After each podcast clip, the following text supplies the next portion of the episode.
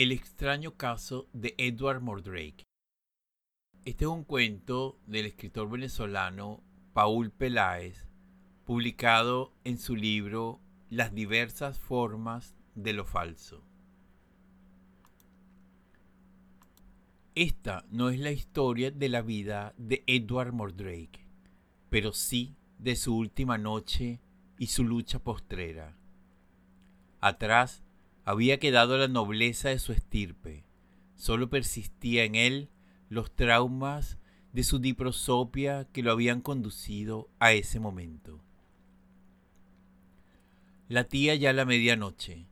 Hacía una hora que la última función del circo había terminado. Todo empezaba a sumergirse en silencio y de pronto, venido de la nada, el terrible aullido de un disparo arañó las almas del personal del circo. Otro asesinato, gritó uno de los telépatas. Los payasos, acróbatas, magos, utileros y casi todos los fenómenos a excepción del hombre de dos caras y la mujer camello acudieron a la tienda de Mr. Hughes, el administrador del circo, y hallaron su cuerpo fulminado sobre el austero suelo de la tienda, sin ningún rastro de algo o de alguien. Inmediatamente el enano Albert tomó el mejor caballo del circo y casi a empujones obligó a un joven utilero a montarlo y buscar ayuda en Scotland Yard. Gracias a ello, los golpes de los caballos de la policía ya se dejaban oír entre las sombras, muy cerca del circo. Mientras tanto, en la tienda de la mujer camello, una voz dijo, Ya sé que tengo que matarla. Pues mátala ya. ¿Acaso no oyes los caballos? dijo otra voz, una espectral y siniestra, venida de atrás del hombre que usaba antifaz, larga túnica, sombrero y guantes, todo de negro. Un revólver en su mano izquierda brillaba entre la iluminación deficiente de la tienda apuntándola. Edward, sé que eres tú. Por favor, no hagas esto. Cállate, gritó la voz espectral interrumpiéndola. Fue un grito mordido y escupido por entre los dientes que se apretaban para mitigar su voz. ¿Crees que ahora nos interesa lo que tengas que decir?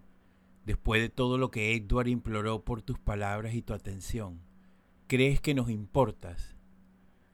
Edward, por favor, escúchame, suplicó con voz tropezada y lágrimas en sus ojos. No hagas caso de lo que ese monstruo te dice. No permitas que te controle. A Edward ya no le importas, interrumpió la voz espectral. A Edward lo perdiste en el momento en que abriste tus piernas a esos bastardos. Edward, por Dios, los asesinaste. Asesinaste a Hughes. Él no ha asesinado a nadie, zorra. ¿Acaso no comprendes? A Hughes, al payaso Robert, al enano Prinkle y a Gallagher el gigante los asesiné yo. Y esta noche tú los seguirás. El hombre sacó de debajo de su túnica una de las dagas que usaba durante sus shows. Entonces la voz espectral dijo, Pero tranquila, que no será mi bala la que acabe con tu vida, sino el calor de esta daga. Te dará el mismo dolor que tú me has dado, el mismo ensañamiento con el que me has tratado.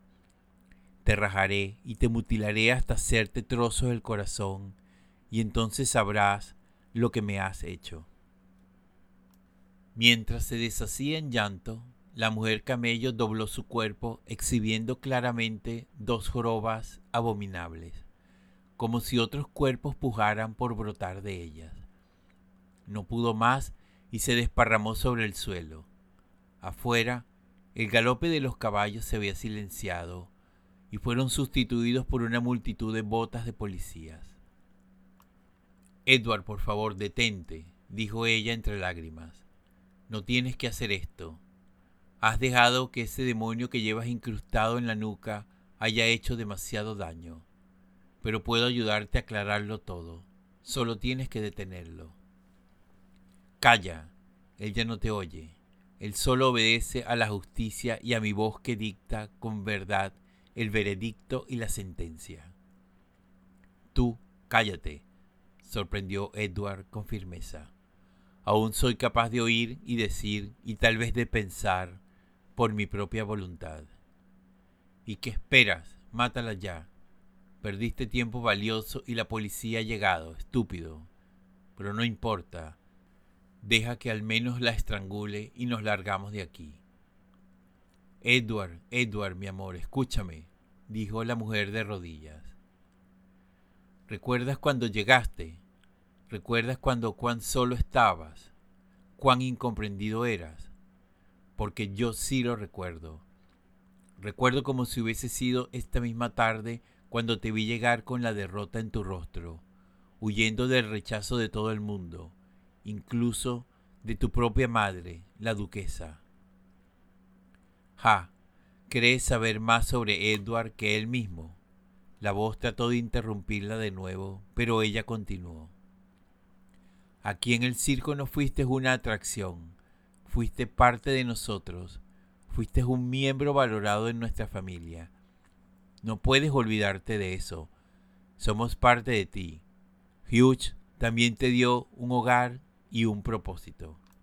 Eso lo sé muy bien, no tienes que repetírmelo. Pero eso que tiene que ver con lo que hiciste. ¿Por qué me usaste? ¿Por qué te burlaste de mí? dijo Edward calmado, aunque podía olerse la rabia en sus palabras. Yo jamás te he mentido, siempre he sido clara. Me llaman la mujer camello, pero no significa que puedan domarme como a un animal. He sido libre y moriré siéndolo. Jamás me amaste, dijo Edward con voz fusilada. Ahí es donde te equivocas, sentenció la mujer mientras gateaba acortando la distancia. Te amo como a ningún otro jamás.